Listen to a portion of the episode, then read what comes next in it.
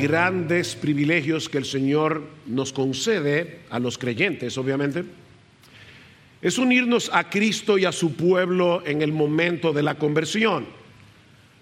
Pablo dice en Romanos capítulo 12, versículo 5, que todos los creyentes somos un cuerpo en Cristo e individualmente miembros los unos de los otros. Esa es una realidad que se manifiesta en una forma concreta cuando nosotros venimos a formar parte de la membresía de una iglesia local con seres humanos de carne y hueso y cuando nos congregamos en el día del Señor para adorarle y escuchar su palabra.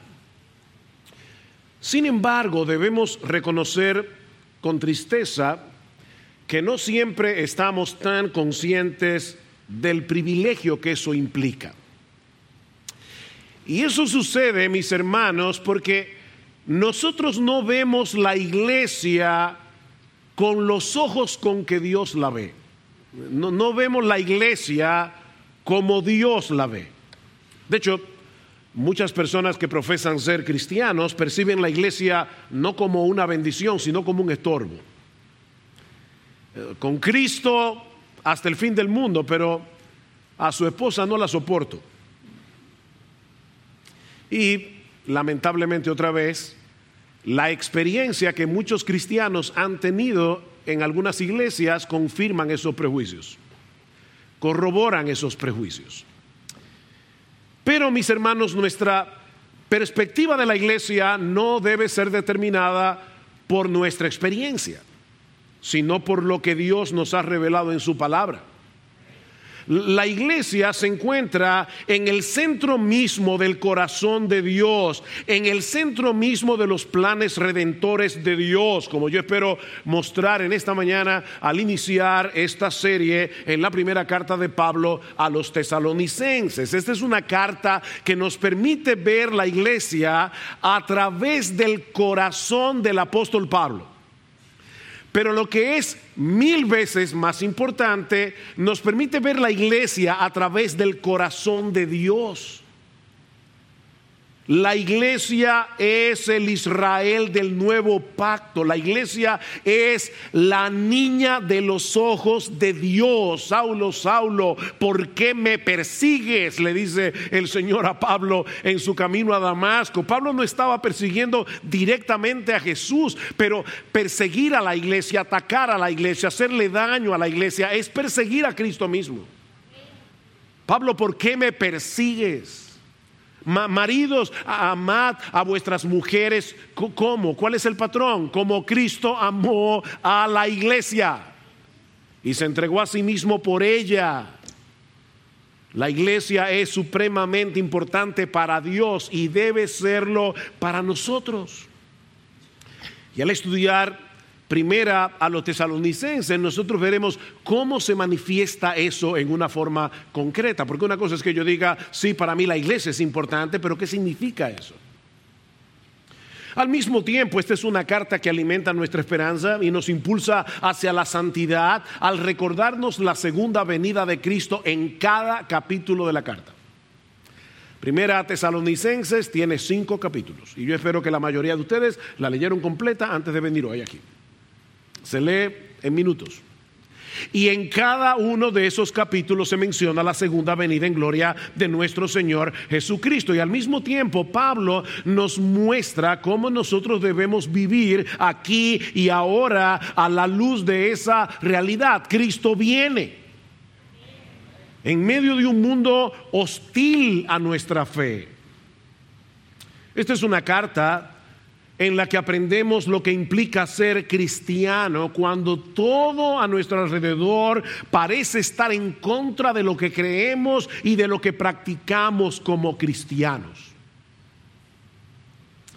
Por eso alguien dijo una vez, hablando de la mediocridad en el cristianismo, que pocas cosas pueden ser mejores para tratar esta enfermedad que una dosis masiva de primera a los tesalonicenses tomadas diariamente. Y lo que nosotros vamos a estar haciendo en estos próximos meses es seguir esa prescripción médica. queremos una dosis masiva de primera a los tesalonicenses. Es con esa expectativa que nosotros iniciamos el estudio de esta carta en esta mañana. Pero antes de pasar a considerar su contenido, nosotros debemos darle un vistazo al establecimiento de esta iglesia en Tesalónica en la soberana voluntad de Dios. Y ustedes van a ver que al entender cómo se fundó esta iglesia, ya nosotros tenemos la mitad del camino recorrido para entender la carta. La ciudad de Tesalónica fue fundada por Casandro, uno de los generales de Alejandro el Grande, en el 315 antes de Cristo y la llamó Tesaloniki en honor a su esposa. No todas las mujeres tienen, ¿verdad?, la, la oportunidad de que sus esposos les regalen una ciudad y le pongan su nombre. Yo no sé cómo era ese matrimonio, pero me, llamó la atención. Tesaloniki era hija del rey Felipe II de Macedonia, hermana de Alejandro el Grande. Tesalónica se encontraba en un lugar muy estratégico, ya que era el mejor puerto natural de la región y estaba ubicada sobre la vía Ignacia, una de las carreteras más importantes construida por los romanos, con una longitud de 1120 kilómetros. De manera que Tesalónica era de fácil acceso, tanto por mar como por tierra en el, 400, en el 46, perdón, antes de Cristo, durante la dominación romana, Tesalónica vino a ser la capital de toda Macedonia, con una población de 200 mil habitantes. Tesalónica era el Nueva York de Macedonia. Era una típica ciudad portuaria con una intensa actividad comercial, lo que atrajo a muchos judíos, una confusa mezcla de religiones y una rampante inmoralidad. Los romanos también le habían concedido autonomía política y vamos a ver cómo eso impacta a la historia que vamos a ver en esta mañana. Autonomía política para lidiar con los asuntos relacionados con el gobierno de la ciudad. Ahora, lo más importante que nosotros podemos decir acerca de Tesalónica es que Dios había decretado fundar allí una iglesia. Eso es lo más importante. Hace unos años, Gloria y yo estuvimos en un sitio muy hermoso de Argentina, precioso, uno de los lugares que yo pudiera pensar, esto es lo que más se parece al paraíso aquí en la tierra, que yo haya visto. Pero ese domingo adoramos en una iglesita de madera, bien pobre, con unas 15 personas. Y yo le decía a Gloria, ¿sabes qué? Este lugar es el más hermoso que nosotros hemos visto aquí. Porque aquí mora la gloria de Dios. Aquí está la gloria de Dios.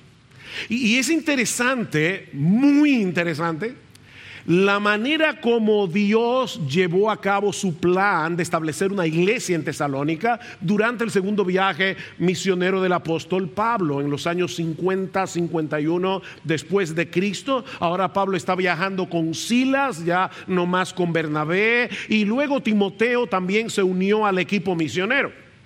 Y tal parece que Pablo tenía en mente seguir estableciendo iglesias en Asia Menor, lo que hoy es Turquía, pero Dios tenía otra agenda. Dice en Hechos capítulo 16, versículo 6, que pasando por la región, pasaron por la región de Frigia y Galacia, escuchen esto, habiendo sido impedidos por el Espíritu Santo de hablar la palabra en Asia. Y cuando llegaron a Misia, intentaron ir a Bitinia, pero el Espíritu de Jesús no se lo permitió. Y pasando por Misia, descendieron a Troas. Ahora, estos versículos se leen tan rápidamente que pueden darnos la impresión de que Lucas está hablando de una distancia relativamente corta. Pablo salió de la Vega y llegó a Santiago. Pero de Listra, de donde salieron a Troas, hay una distancia de 800 kilómetros. Para que tengan una idea, e, es la, la, misma distancia que hay entre Santo Domingo y la capital de Jamaica. O sea, Kingston. Pablo salió de Santo Domingo y a través de terrenos montañosos, difíciles, peligrosos, 800 kilómetros después llegó a Troas. Y debemos suponer, mis hermanos, tal vez que Pablo y su equipo estaban luchando con un sentido de frustración. Eso es probable. Lucas no nos dice de ninguna conversión, de ninguna iglesia fundada durante todo ese trayecto. Fue una pérdida de tiempo de 800 kilómetros. Así que parecía como si de repente Dios hubiera dejado de actuar, excepto para decir que no. La única manifestación de la presencia de Dios durante esos 800 kilómetros fue que Dios le dijo que no, que no, que no. ¿Predicamos la palabra en Asia? No. Entonces, ¿vamos a Bitinia? No. Hermanos, de verdad, por favor, pónganse no puedo decir en los pantalones, pero en las sandalias de Pablo. Estos hombres querían hacer la obra misionera, no estaban andando en desobediencia. Estaban empeñados en dar a conocer el Evangelio.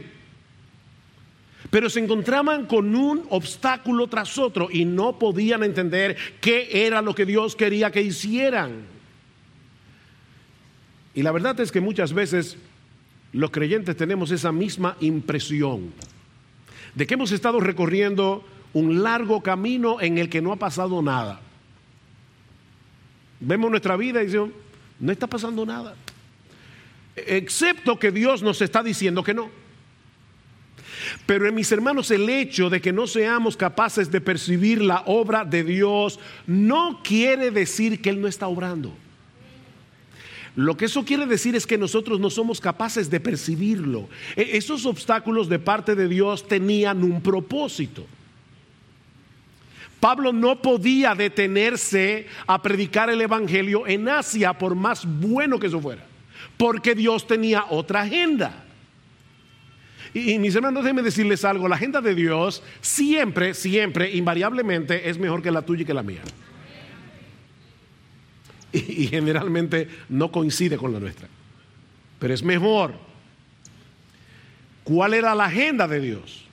Si ustedes ven en un mapa, se van a dar cuenta que era como si Dios le estuviera poniendo obstáculos para que Pablo no tuviera otra alternativa que llegar a la ciudad de Troas, en el puerto extremo de Asia Menor para darles a conocer allí cuál era la agenda que él tenía en mente con respecto a la obra misionera. Dice en Hechos capítulo 16, versículo 9, que estando en Troas esa noche se le mostró a Pablo una visión. Un hombre de Macedonia estaba de pie suplicándole y diciendo, pasa a Macedonia y ayúdanos. Cuando tuvo la visión, enseguida procuramos ir a Macedonia. ¿Qué pasó aquí? O que Lucas se unió al equipo. No sabemos cuándo, pero ahora Lucas está escribiendo en primera persona del plural. Ahora Lucas está en el equipo. Procuramos ir a Macedonia persuadidos de que Dios nos había llamado para anunciarles el Evangelio. Ahora, yo no sé si ustedes se dieron cuenta, probablemente no, mientras yo leía esto, porque ustedes no, no lo están viendo en sus Biblias, pero Lucas nos dice que las tres personas de la Trinidad estaban involucradas en darles dirección al equipo misionero de Pablo. En el versículo 6 dice que el Espíritu Santo les había impedido hablar la palabra en Asia. En el versículo 7 dice que el Espíritu de Jesús les impidió dirigirse a Bitinia. Y en los versículos 9 y 10 dice que fue Dios, refiriéndose muy probablemente a Dios el Padre, el que les dijo en una visión que pasaran a Macedonia para llevar el Evangelio al continente europeo. El Dios Trino tenía su propia agenda para el avance de la obra misionera. Dios les había dicho que no durante 800 kilómetros para que el Evangelio llegara a Europa. La primera ciudad que fue evangelizada fue Filipos, que era una de las ciudades principales de la provincia de Macedonia, dice Lucas en Hechos capítulo 16, versículo 12. Y como solía ocurrir, cuando Pablo iba de ciudad en ciudad, allí terminaron en la cárcel. Por eso alguien decía que Pablo nunca averiguaba cuáles son los hoteles de la zona. ¿Cómo son las cárceles aquí? Pero también dejaron establecida allí una iglesia, cuyo primer pastor parece haber sido Lucas. ¿Y cómo lo sabemos? Porque en el, reto, el resto del relato ya Lucas no habla en primera persona del plural, habla de ellos. Así que Lucas se queda en Filipos. Y tan prontos fueron liberados de Filipos, dicen Hechos 17.1, el texto que leímos al principio, que después de pasar por Anfípolis y Apolonia, por fin llegaron a Tesalónica. Y una vez más, uno lee este versículo y puede darle la impresión de que lo que Pablo está diciendo es más o menos esto. Salieron de Arroyo Hondo y llegaron al ensanchenaco. Pero resulta que ese recorrido de Filipo a Tesalónica es de 170 kilómetros. O sea, ellos salieron de la capital y llegaron a Samaná, a pie, para predicar el Evangelio. ¿Se, dan cuenta, mis hermanos, del, del, corazón misionero de Pablo y de Silas y de Timoteo? ya llevan mil kilómetros. Ahora, ¿Es que no había pecadores en Anfípolis o en Apolonia? Por supuesto que había pecadores allí, pero el Dios soberano estaba moviendo a Pablo y a su equipo para que llevaran el Evangelio a la ciudad de Tesalónica. ¿Y saben por qué? Porque eso era lo que Dios había decretado desde antes de la fundación del mundo.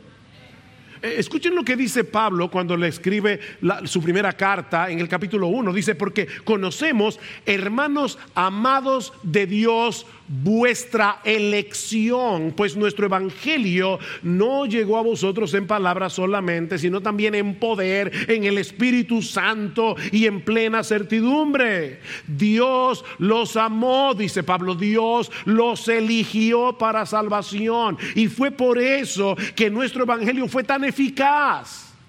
Vino con poder fue por causa de ese amor electivo, de ese amor soberano de Dios que el Espíritu Santo aplicó con poder la palabra predicada en sus corazones. Y en la segunda carta Pablo les dice, pero nosotros siempre tenemos que dar gracias a Dios por vosotros, hermanos amados por el Señor porque Dios os ha escogido desde el principio para salvación, mediante la santificación del Espíritu y la fe en la verdad. He aquí la explicación teológica de por qué Pablo le había dicho no, no, no, no, no, hasta llevarlo a Tesalónica. Desde que Pablo y Silas salieron de Listra, llevando consigo a Timoteo, Dios había estado moviendo las cosas por medio de su providencia para que el Evangelio llegara a Tesalónica. Y saben que, mis hermanos, y esto de verdad que me rompe la cabeza y llena de gozo mi corazón, nosotros podemos decir lo mismo de cualquier iglesia verdadera en todo el mundo. La iglesia, mis hermanos, se encuentra en el centro de los decretos de Dios. Y toda la historia se mueve en función de la iglesia. El, problema es que muchas veces nosotros estudiamos la historia con ojos seculares. Y, perdemos de vista lo que, lo que Dios está haciendo en el mundo para el avance de su reino. Pensemos por un momento en nuestra propia historia como nación.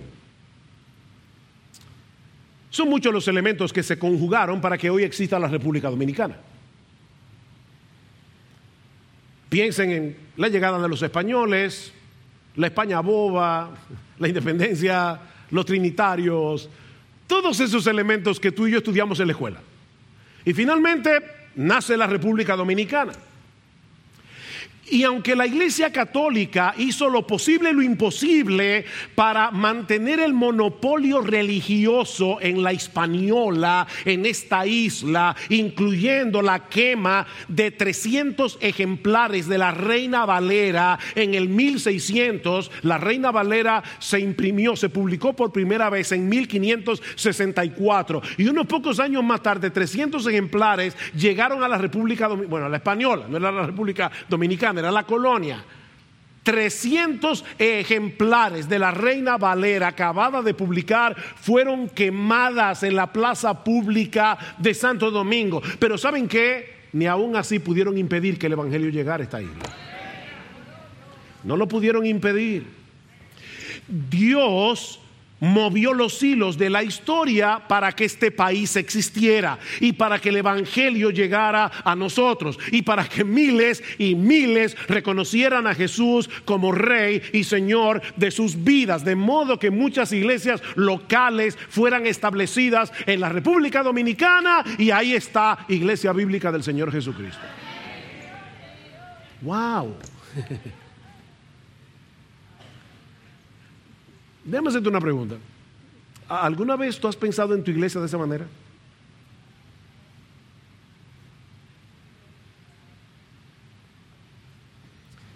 ¿Alguna vez tú te has puesto a pensar el hecho de que esta iglesia existe? Y, recuerden, yo no estoy hablando exclusivamente de IBCJ. Gracias al Señor, en República Dominicana hay muchas buenas iglesias donde el Evangelio es predicado. Estoy tomando esta iglesia como un ejemplo.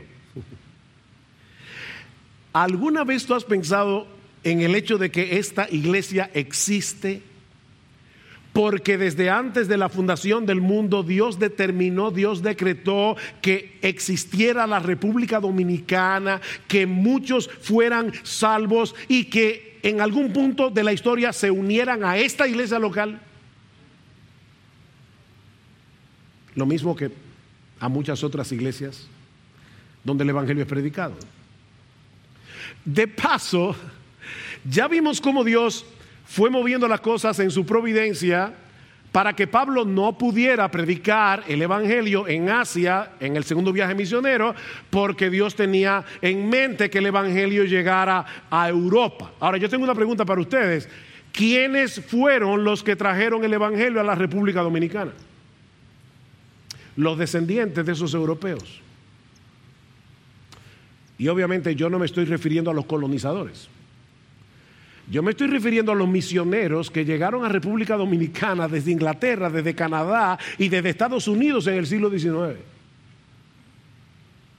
¿Saben de dónde eran? De Europa. Eran descendientes de europeos. Pastor, usted sí se fue lejos, porque, óyeme, de Pablo a la República Dominicana en el siglo XIX es un trecho largo. En la mente tuya, pero no en la de Dios. Porque para Él, mil años son como un día. Mis hermanos, Dios tiene todos los hilos, todas las conexiones, Él la tiene en su mente. Así que una de las razones por las que el Evangelio llegó a Europa es para que IBCJ existiera. Ay, pastor, ahora sí se fue. No, yo no me estoy yendo lejos, hermano. Yo simplemente estoy tratando de ver lo que Dios está haciendo en su providencia. Porque nada se escapa a su gobierno soberano. Y obviamente para que la IBI, la IVO, y Fundamento Bíblico, la Iglesia Reformada de Santiago, y si sigo, no acabo, existieran. Cada iglesia local tiene su historia, mis hermanos, y todos los elementos envueltos en esa historia fueron gobernados por Dios conforme a sus decretos soberanos. Si tuviéramos eso en mente, yo creo que veríamos la iglesia con otros ojos. Eso fue lo que sucedió en la ciudad de Tesalónica durante el primer siglo.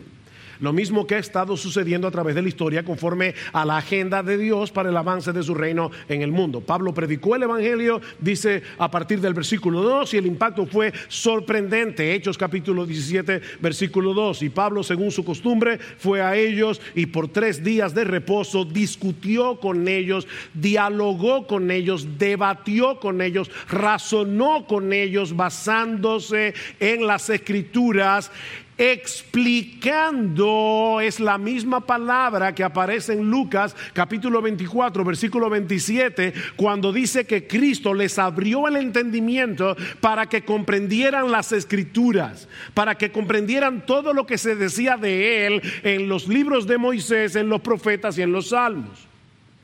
Dice, explicando y presentando evidencia de que era necesario que el Cristo padeciera y resucitara de entre los muertos y diciendo, este Jesús a quien yo os anuncio es el Cristo, este Jesús es el Mesías, el que murió en la cruz, es el descendiente de David prometido que habría de sentarse en su trono para siempre. Ese fue el Evangelio que Pablo predicó en Tesalónica. O sea, Pablo no se paró en el centro comercial y comenzó a decir a todo el que pasaba por ahí, Dios te ama, Dios te ama, Dios te ama. Eso no es evangelizar. Es explicar, es razonar, es, es, ver en la escritura qué fue lo que pasó allí, cuál es el significado de la muerte de Cristo en la cruz. Él también resucitó, Él ascendió a los cielos, está sentado a la diestra de Dios, Él es, él es rey de reyes, Él es señor de señores.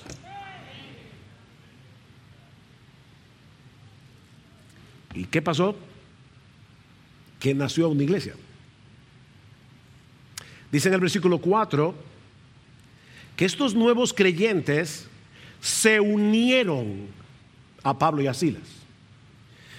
Y este es un verbo que solo aparece aquí en todo el Nuevo Testamento. Transmite la idea de apegarse.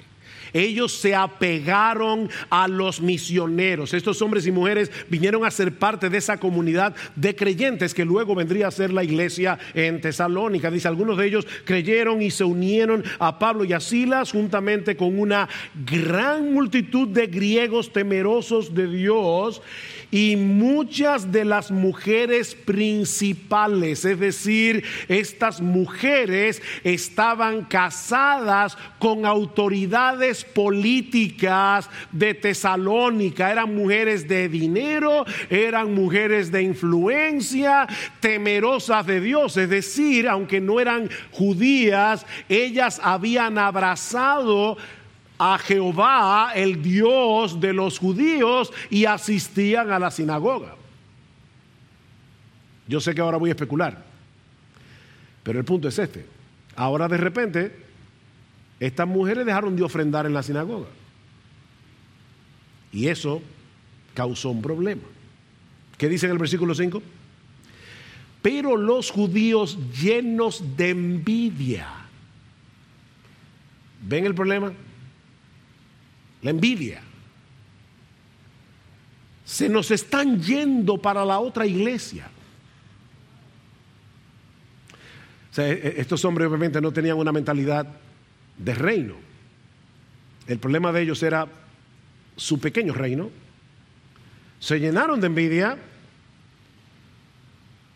de tal manera que llevaron a algunos hombres malvados por la plaza, de la plaza pública, organizaron una turba y alborotaron a la ciudad y asaltando la casa de Jasón procuraban sacarlos al pueblo. Al no encontrarlos, arrastraron a Jasón y algunos de los hermanos ante las autoridades de la ciudad gritando, estos que han trastornado el mundo han venido acá también y Jasón los ha recibido y todos ellos actúan contra los decretos del César diciendo que hay otro rey, Jesús. Ellos captaron el mensaje. Mis hermanos, cuando el rey Jesús llega a una ciudad, ocurre una de dos cosas.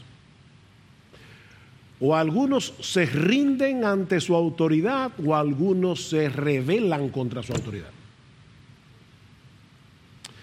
Hay personas que me preguntan cuando yo les predico, ¿y yo voy a tener que dejar a mis amigos cuando yo me convierta? No, no te preocupes, ellos te van a dejar a ti.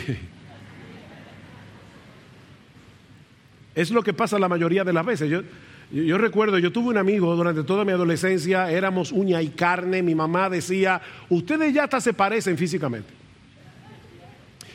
Literalmente yo salía con ese amigo todos los días, o sea, desde que yo me mudé en esa casa a los 10 años de edad hasta que yo me convertí casi a los 17, yo salí con ese amigo todos los días por siete años. Yo me convierto y claro, lo primero que hago es predicarle el Evangelio en la galería de mi casa. Y me acuerdo como hoy, no bien yo comencé a hablar cuando me paró en seco y me dijo, óyeme una cosa, si tú dejaste que a ti te lavaran el cerebro, yo no voy a permitir que tú me lo laves a mí. Así que nos vemos. Se fue de mi casa, nunca más lo volví a ver hasta el día de hoy.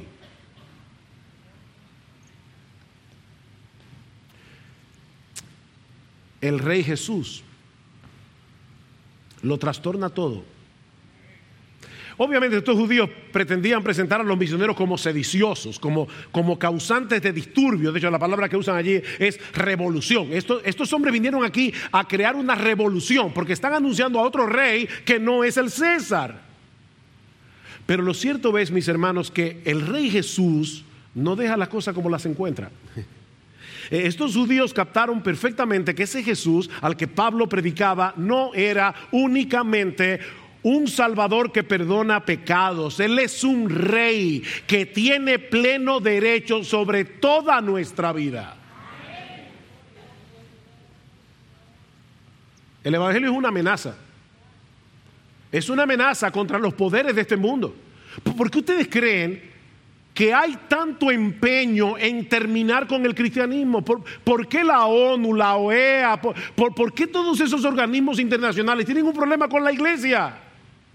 Porque nosotros somos una amenaza, porque ellos tienen su agenda, nosotros no tenemos la nuestra, no tenemos la de Él, el Rey Jesús. Ese es el problema, es, es un asunto de dos reinos aquí. Convertirse a Cristo, mi amigo, óyeme bien, convertirse a Cristo es mucho, mucho, mucho más que aceptarlo como Salvador. Es una entrega voluntaria de todo lo que somos. Es, es, rendirnos ante Él, ante su autoridad, como, como Rey de Reyes, como Señor de Señores, para hacer su voluntad y no la nuestra. Eso es convertirse.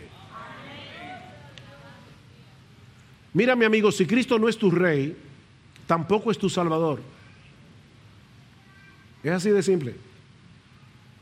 Si Él no es tu rey, no es tu Salvador, porque no se puede tener una cosa sin la otra. Obviamente eso no quiere decir que los creyentes viven una vida de perfecta obediencia, porque eso no será posible mientras el pecado more en nosotros.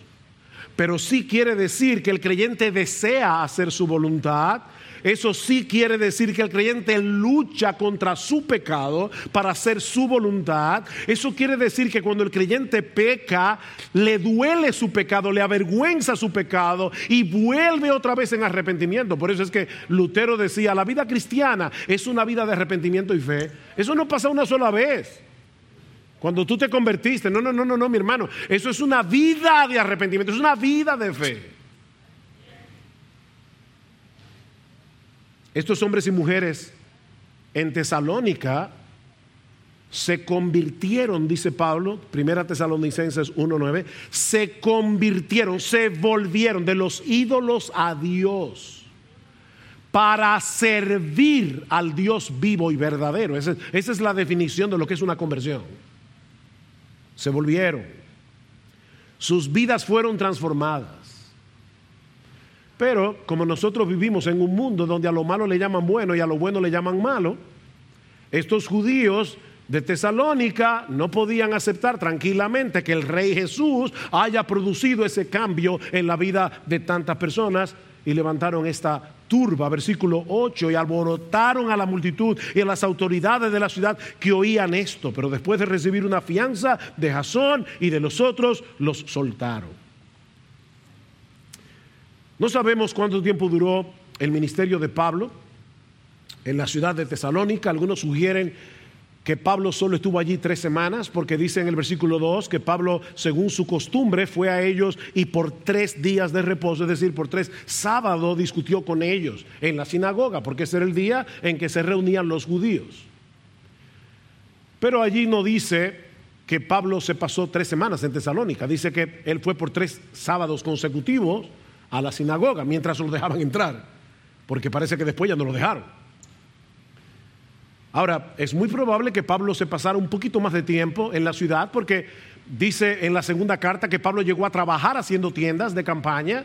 Dice en, Filipenses que cuando él estaba en Tesalónica, los filipenses en dos ocasiones por lo menos le, llevaron, le mandaron una ofrenda. O sea que aparentemente el tiempo de Pablo en la ciudad fue un poco más extenso, pero lo cierto es, hermanos, que fueron muy pocas semanas. Un ministerio sumamente breve. Así que Pablo y su equipo se vieron obligados a salir de Tesalónica, dejando atrás una iglesia de recién convertidos en medio de mucha hostilidad. De Tesalónica llegaron a Berea. ¿Y qué hicieron los misioneros? Dijeron, bueno, mira, esto se está poniendo difícil. Vamos a, tomar un tiempo para orar. Eh, no, volvieron a la sinagoga en Berea. Predicaron el Evangelio. Y los judíos de Tesalónica enviaron otra turba a Berea también. Y Pablo tiene que salir de, de, Bereas hacia Atenas. Y cuando llega a Atenas, ¿qué hace? Ir al Areópago a predicar el Evangelio. Mis hermanos, déjenme, decirles algo. Predicar el Evangelio es más importante que nuestra vida. Es tan sencillo como eso. No, es decir ahora qué corazón tenía Pablo. Sí, verdad que tenía un corazón misionero impresionante, pero ¿sabe qué es lo que Pablo tenía? Un entendimiento muy claro de quién era Jesús, un entendimiento muy claro de lo que va a pasar con las personas que no se arrepienten de sus pecados y se rinden ante Jesús y lo aceptan como su rey. Y eso lo impulsaba a predicar, a predicar, a predicar. No importa lo que tuviera que sufrir por eso. Pablo llega a Atenas, luego a Corinto, y estando en Corinto ya no puede soportarlo más, porque el corazón de Pablo estaba atado a, los hermanos de Tesalónica. Pablo se preguntaba, ¿qué habrá pasado con estos hermanos? Vayan conmigo a la carta, primera a los tesalonicenses. Noten lo que Pablo les dice en el capítulo 2. Versículo 18, ya que queríamos ir a vosotros, al menos yo, Pablo, más de una vez, pero Satanás nos lo ha impedido. Pablo quería él mismo llegar a Tesalónica, capítulo 3, por lo cual no pudiendo soportarlo más. ¿Ustedes están escuchando este lenguaje? ¿E-, ¿El amor de Pablo por sus hermanos? No pudiendo soportarlo más. Pensamos que era mejor quedarnos solos en Atenas y enviamos a Timoteo, nuestro hermano y colaborador de Dios en el Evangelio de Cristo, para fortaleceros y alentaros respecto a vuestra fe. Y cuando Timoteo regresa de Tesalónica a Corinto, le da un reporte a Pablo sumamente alentador. Dice, Pablo, estos hermanos están firmes en la fe, estos hermanos no han claudicado, pero hay algunos problemas. Hay algunos problemas. Por un lado, algunos incrédulos te están difamando, Pablo. Eh, están diciendo que tú eres un oportunista que se quiere aprovechar de el dinero de estos hermanos. Por eso es que Pablo en el capítulo 2, en el versículo 5 dice, yo no fui por lucro a ustedes. Él está defendiendo su ministerio. Y por otro lado, la persecución contra los creyentes había reciado. Timoteo también le dice que algunos hermanos estaban confusos con respecto a, la segunda venida de Cristo. Se preguntaban, ¿y qué va a pasar si Cristo viene con aquellos que ya murieron? Eh, ellos no van a participar de este evento y Pablo tiene que corregir este problema. Otros estaban tan seguros de la venida de Cristo que dejaron de trabajar. Pues si ya Cristo viene, ¿Para qué empeñarnos en esto, en estos afanes del mundo? Y Pablo les dice, el que no quiere trabajar, que tampoco coma. Y en medio de todo esto, el ambiente de inmoralidad que rodeaba a estos hermanos continuaba siendo un peligro. creyentes que recién habían abandonado el paganismo. Y es por eso que Pablo decide escribirles una carta y luego otra en la que primero manifiesta su gratitud a Dios por la obra que estaba haciendo en ellos, les reitera su amor, su preocupación por ellos y los exhorta a mantenerse firmes en la fe, vivir en santidad, alimentándose de la esperanza de la segunda venida de Cristo. Ahora, por encima de la iniciativa de Pablo y del corazón pastoral de Pablo, el Espíritu Santo fue el que lo movió a escribir esta carta inspirada para beneficio de la iglesia de Cristo a través de todas las épocas. Porque lo que esta iglesia necesitaba en el primer siglo son las mismas cosas que nosotros necesitamos hoy. Ánimo, instrucción, exhortación, esperanza. ¿Por qué estamos estudiando esta carta? ¿Por qué vamos a comenzar a estudiar esta carta? Porque tú y yo necesitamos lo mismo que ellos necesitaban. El mismo Dios que había estado moviendo las cosas para que Pablo y su equipo misionero llevaran el Evangelio a Tesalónica, es el que le había dado ese corazón a Pablo para amar entrañablemente esta iglesia, preocuparse por ella y escribirle esta carta. Dios está interesado en el fortalecimiento de su iglesia. Lo que nos lleva de la mano a nuestro segundo encabezado, que veremos más brevemente. Ya vimos que esta iglesia ha sido establecida por la voluntad soberana del Trino Dios. Pero vemos también al inicio de la primera carta de Pablo, yo les pido que vayan ahora a primera a los tesalonicenses, que lo que hace que una iglesia sea una iglesia y pueda crecer, madurar, es la relación vital que esa iglesia tiene con el Dios Trino. O sea, fíjense, ya vimos que el Dios Trino eh, tenía en su agenda establecer una iglesia en Tesalónica. Lo que estamos diciendo ahora es que esta iglesia que había nacido en Tesalónica estaba enraizada en el Dios Trino. Vean lo que dice Primera Tesalonicenses 1.1. Pablo Silvano, que es Silas, es el diminutivo, Pablo Silvano y Timoteo, a la iglesia de los tesalonicenses en Dios Padre y en el Señor Jesucristo. Gracia a vosotros y paz. Obviamente, no tenemos todo el tiempo que necesitamos para considerar ampliamente cada elemento de esta salutación. Así que por ahora ya luego veremos un poquito más, pero por ahora solo quiero concentrarme en la forma como Pablo describe a los destinatarios de esta carta. A la iglesia de los tesalonicenses, en Dios Padre y en el Señor Jesucristo. Estos hermanos eran más que un grupo de creyentes que se reunían de vez en cuando para estudiar la Biblia, para cantar alabanzas. Ellos eran una iglesia. ¿Ven? Y esta palabra significa una asamblea que ha sido debidamente convocada con un propósito. Ustedes recuerdan que yo les había dicho que los romanos habían conferido cierto grado de autonomía política a, la ciudad de Tesalónica. O sea, ellos estaban acostumbrados a reunirse en asambleas para deliberar los asuntos de la ciudad. Y la palabra que se usaba para designar esas reuniones era eclesía, la misma palabra que Pablo está usando aquí y que se traduce como iglesia. Eclesía, asamblea.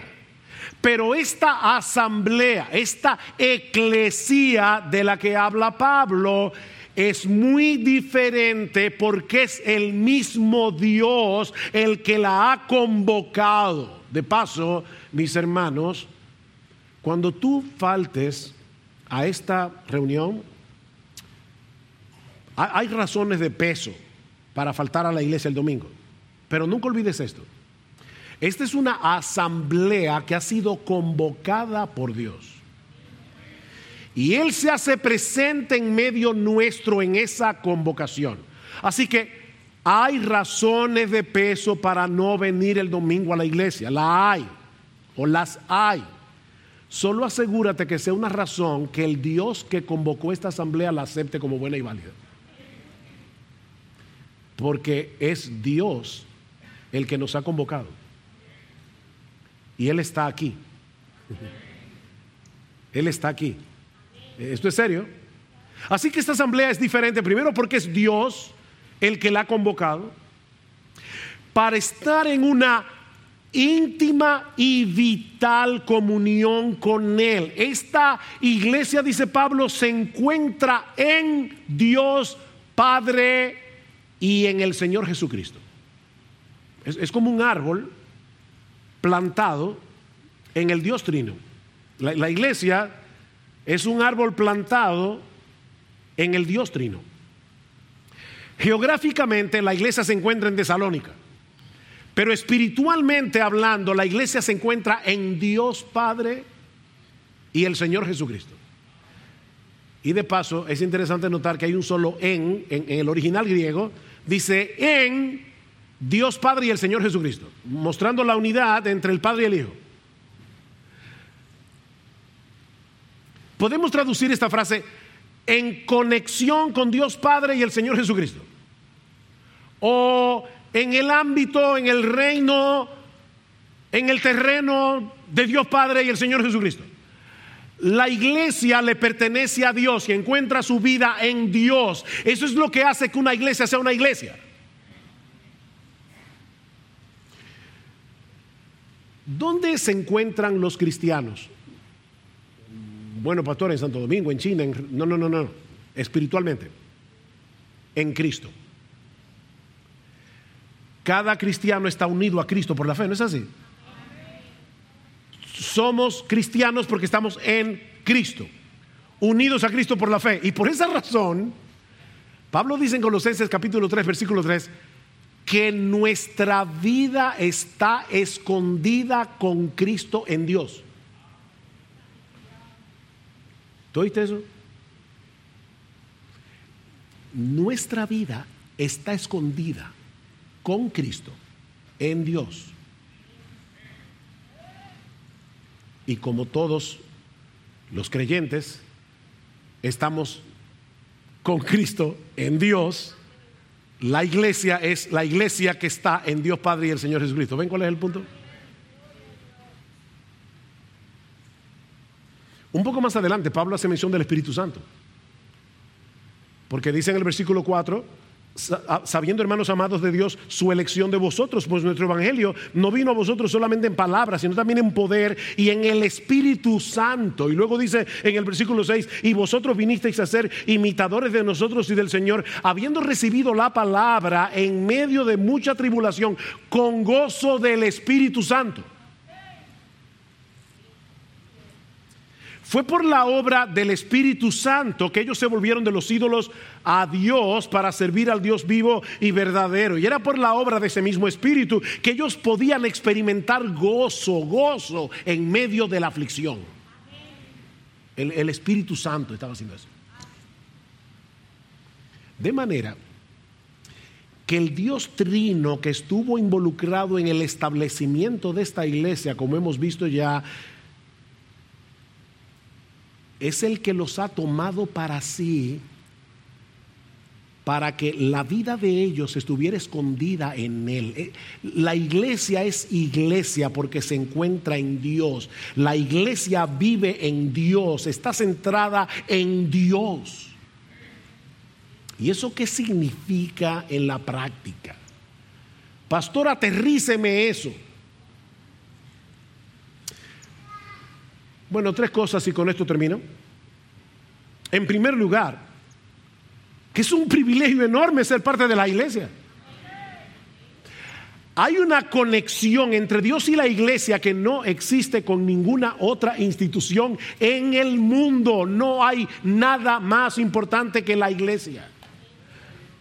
Pablo quiere que estos hermanos, despreciados por el mundo, tratados con hostilidad por los incrédulos, Pablo quiere que estos hermanos aprecien el privilegio que el Señor les había dado de ser parte de una asamblea tan especial. Ellos no eran dignos de lástima. Mira mi hermano y mi hermana, yo no sé por lo que tú estás pasando en el día de hoy. Y yo sé que los cristianos sufren y son despreciados de una forma u otra. Pero no somos dignos de lástima. No, no, no, nosotros somos miembros de la familia de Dios. ¿Tú quieres un poco más? Nosotros pertenecemos a la iglesia del Dios vivo y verdadero. Y ese es un privilegio que ningún desprecio de este mundo puede opacar. Por otra parte, esto también significa, en segundo lugar, que un verdadero creyente, un miembro del cuerpo de Cristo, no se puede perder. Porque nuestra vida está escondida con Cristo en Dios. ¿Cómo se puede perder un cristiano, un verdadero cristiano? Que dice Jesús, en Juan 10, mis ovejas oyen mi voz y yo las conozco y me siguen y yo les doy vida eterna y no perecerán jamás. Nadie las arrebatará de mi mano. Mi Padre que me las dio es mayor que todos y nadie las puede arrebatar de la mano de mi Padre. Yo y el Padre uno somos. Ven, la iglesia de los tesalonicenses en Dios Padre y el Señor Jesucristo. Porque yo y el Padre somos uno. Es imposible, totalmente imposible, que un verdadero creyente se pierda y termine en el infierno porque el Padre y el Hijo nos han abrazado a su corazón para que nunca nos apartemos de ahí. No eres tú el que está agarrando la mano de Dios. No, no, no, no, no. Son el Padre y el Hijo que te tienen agarrado a ti. Pero esto también nos enseña, en tercer y último lugar, que Dios es el centro de la iglesia. Dios es la razón de ser de la iglesia. Es nuestro privilegio pertenecer a la iglesia. Somos inmensamente bendecidos por ser parte de esta asamblea tan especial, por poder congregarnos como iglesia cada domingo. Pero mis hermanos, la iglesia existe por la gracia de Dios para la gloria de Dios. La iglesia existe por la gracia de Dios para la gloria de Dios. ¿Cómo describe Pedro a la iglesia en su primera carta? Dice Pedro que los creyentes, oigan esto, el sentido de privilegio, somos linaje escogido, real sacerdocio, nación santa, pueblo adquirido por Dios. ¿Para qué? Para que anunciéis las virtudes de aquel que os llamó de las tinieblas a su luz admirable. Aleluya, gloria a Dios.